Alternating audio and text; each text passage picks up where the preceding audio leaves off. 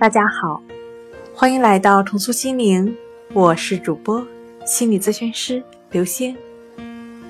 今天要分享的问题是：怎么样接受强迫症状和疾病？强迫症状和疾病如同感冒，和其他疾病一样，都是自我不能左右的，甚至连医生自身也不能完全避免。不要妄自菲薄，有了心理障碍并不可怕，只要积极治疗都是可以康复的。